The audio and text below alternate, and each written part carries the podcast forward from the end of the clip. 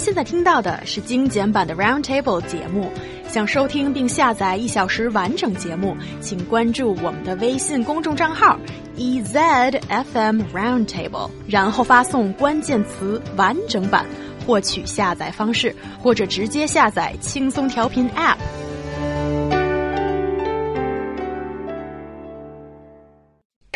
Every company has its own regulations, even some weird ones.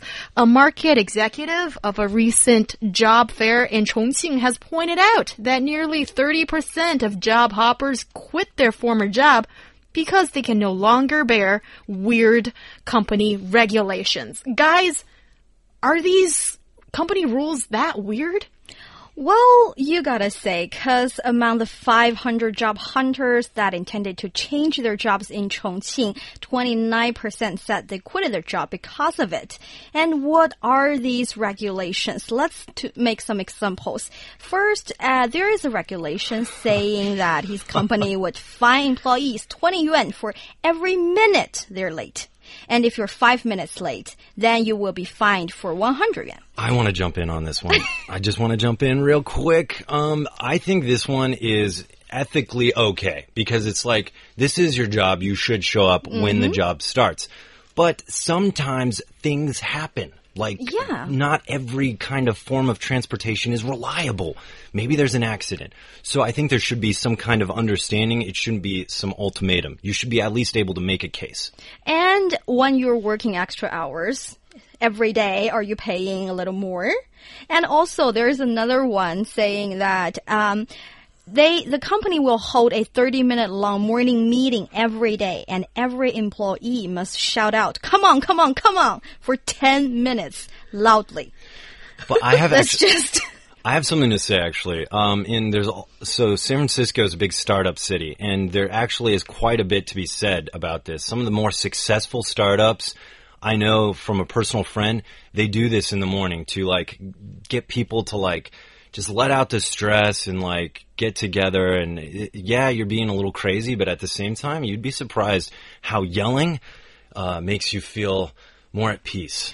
That's interesting, but when that is uh, forced upon um, company rule you have to do, then sure. maybe it's not great for people. Not great for everyone. Yeah, and if you're doing some exercise to let out uh, let out your stress, that's fine. But come on, come on, come on for ten minutes, really? And what about wearing fake eyelashes? Oh, that if, one's so good. Why is it so good, Ryan? Because, okay, so 28 year old Miss Wen is in charge of operation management in an internet company. And to break this down real quick for you guys, the, basically the office says no office romance and you must have business casual or business uh, wear.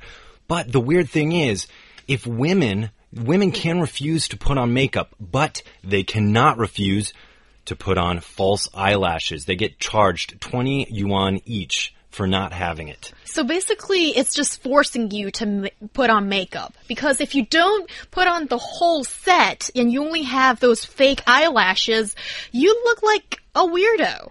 So isn't it kind of like the company is telling you, you must do this, but I don't write it on paper.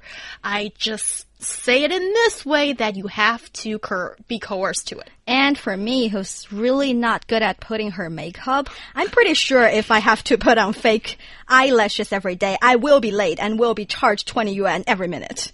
Not just that, but guys, this is sexist in a way. You know, what do the guys have to do? This is like something seriously just targeted towards women. So I don't think that's fair at all. I think women should feel free to be as beautiful as they want in the workplace, honestly and guys should just be able to control themselves. So women shouldn't have to feel like they have to dress down or or do certain things like makeup wise because men in the office might be attracted to them. You're uh, guys, you're grown men. Like learn to control yourself and uh, respect women. Yeah, yeah, that's very well said, Ryan. And do you think these company regulations are just plain weird? Do you think it is not humane? Do you think that it is sort of asking too much from the employee? Or do you think, yeah, the company has the right to do this. It is totally legit. It's good for the operation.